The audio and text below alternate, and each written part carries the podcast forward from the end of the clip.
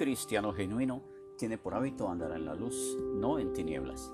Nuestro caminar en la luz es una prueba de la comunión con Dios, debido a que la vida en su compañía es una constante limpieza de pecados por la sangre de Jesucristo. Hola, muy buenos días, sean todos bienvenidos a este su Ministerio Internacional Vida en Abundancia.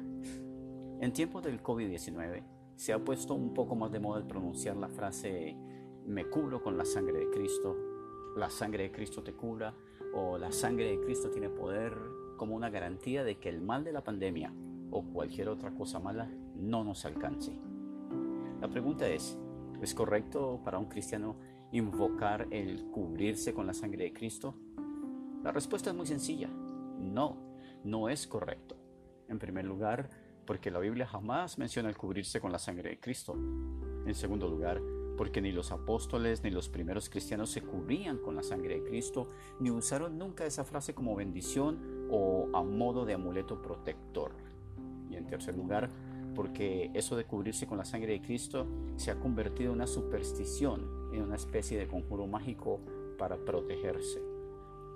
¿Cómo resulta esta creencia? Bueno, ella surgió entre los primeros protestantes con el fin de rechazar la doctrina católica de la confesión de pecados o el sacramento de la reconciliación, como lo llama la Iglesia de Roma.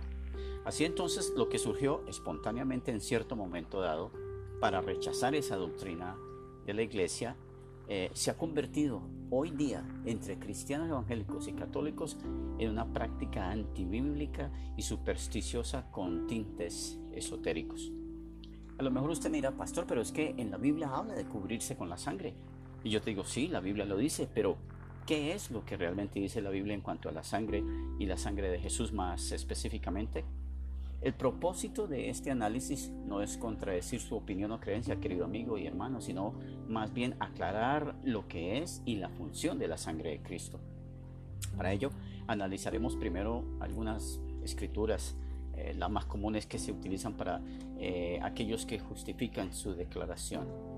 Y sí, existen varios textos bíblicos que parecen que nos dieran luces en cuanto a cubrirnos con la sangre de Cristo.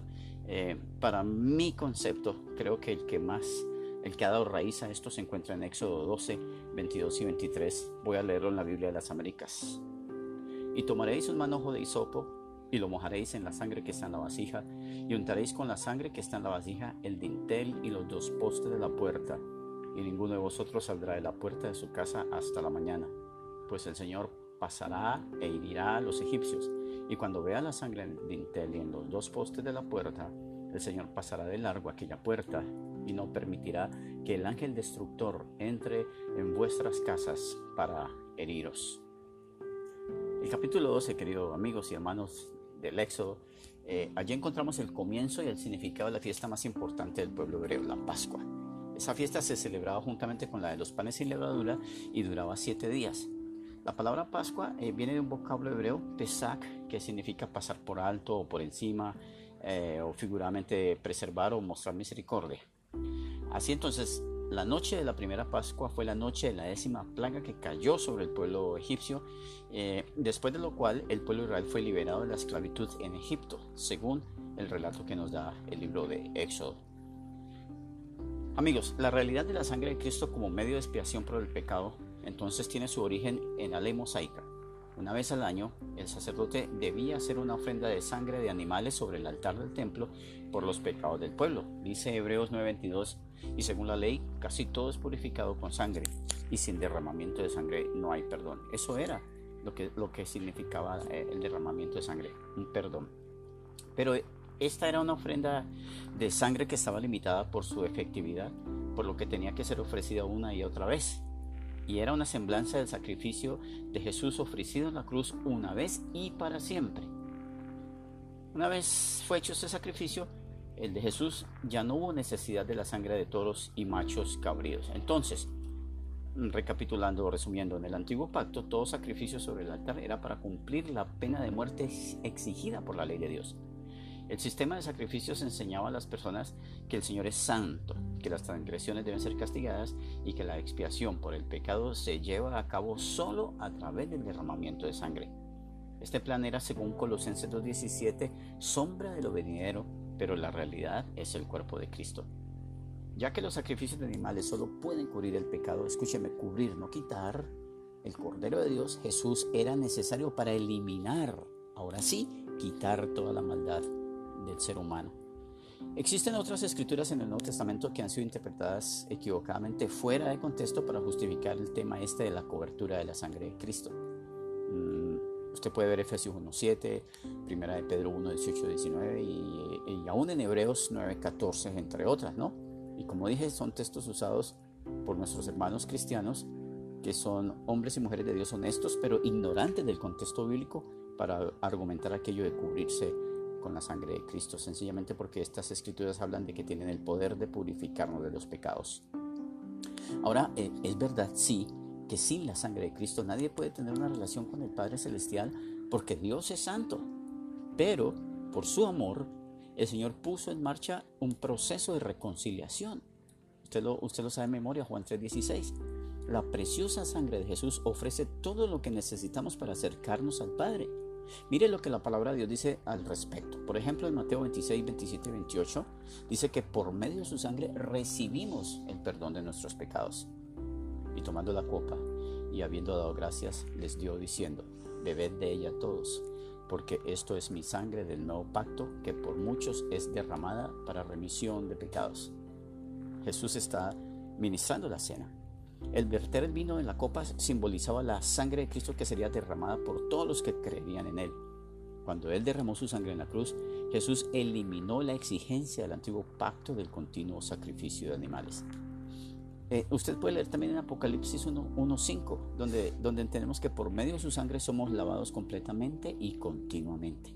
En Efesios 1.7 dice que por medio de su sangre somos comprados, rescatados y liberados para nuestro Dios para la alabanza de la gloria de su gracia, con la cual nos hizo aceptos en el amado, en quien tenemos redención por su sangre, el perdón de pecados según las riquezas de su gracia. Y por último, Romanos 5, 8 y 9 deja claro que por medio de su sangre somos justificados, considerados inocentes ante Dios.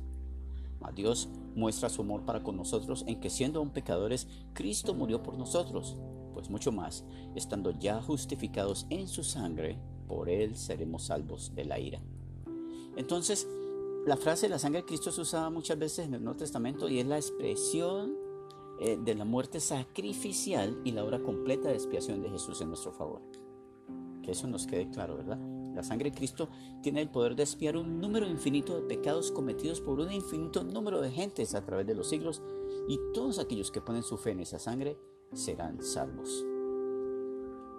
Hermanos y amigos, la sangre de Cristo no solo redime a los creyentes del pecado y el castigo eterno, sino que su sangre purificará nuestra conciencia de obras muertas para servir al Dios vivo, conforme leemos en Hebreos 9:14.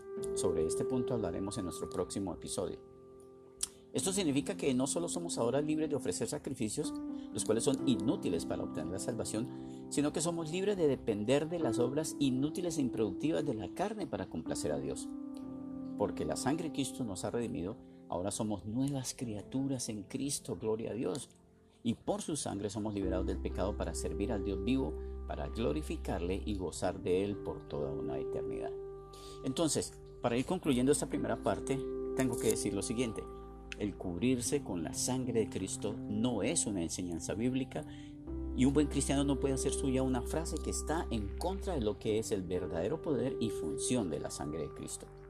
Somos pecadores, somos humanos, no somos dioses, no tenemos la potestad de cubrir a nadie con la sangre de Cristo. Esto es un acto vertical, relacional, personal de todo aquel que acepte su condición de pecador y que abra su corazón y reciba a Cristo como Señor y Salvador. Solamente cuando hay salvación hay liberación de la condenación y el pecado a través de la sangre de nuestro Señor. Y aun cuando estemos cubiertos con esa preciosa sangre y sellados, Podemos ser víctimas de cualquier enfermedad leve o mortal propia del ser humano, incluido el COVID-19. Nada tiene que ver, pues nuestra salvación está confirmada en Cristo. Podemos morir de cáncer, atropellados, asesinados, muerte repentina. Si fuimos sellados y fuimos cubiertos y lavados con esa sangre, nada importa. En Él también vosotros, habiendo oído la palabra de verdad, el Evangelio de vuestra salvación, y habiendo creído en Él, fuisteis sellados con el Espíritu Santo de la promesa, que es las arras de nuestra herencia hasta la redención de la posesión adquirida para alabanza de su gloria. Lo dice Efesios 1, versículos 13 y 14. Pero lo más triste de todo esto, queridos amigos y hermanos, es el desconocimiento de muchos en Cristo, muchos hermanos en Cristo que han tomado por costumbre este acto de encubrimiento con la sangre de Cristo, desconociendo o pasando por alto o olvidando que han sido sellados con el Espíritu Santo de la promesa. Te lo dije y lo vuelvo a decir, si fuiste salvo, fuiste cubierto con esa preciosa sangre una sola vez y para siempre. Porque también Cristo padeció una sola vez por los pecados, el justo por los injustos, para llevarnos a Dios. Primera de Pedro 3:18. Amigos, el sacrificio único de Cristo por los pecados tuvo validez perpetua y es suficiente para todos por lo cual nunca será necesario repetirlo ni cubrirnos de nuevo con sangre alguna. De paso se ha dicho, si fuiste sellado con el Espíritu Santo, te lo, te lo recuerdo, no podrás ser sellado con la marca de la bestia, como algunos andan enseñando hoy día eh, con esto de la pandemia. Estos maestros del terrorismo espiritual, así como señora Razola y su esposa y otros dicen que la vacuna contra el COVID-19 es el sello de la marca de la bestia. ¿Qué bestialidad es esa, por Dios? Los únicos que le deben temer a la marca de la bestia son aquellos que no han gozado de la salvación que es en Cristo Jesús, cuyos nombres no están escritos en el libro de la vida. Estas cosas son así porque es la justicia de Dios. La justicia no es algo que Dios tiene, la justicia es algo que Dios es. En esto pensemos hoy. Soy George Viera Franco del Ministerio Internacional Vida en Abundancia.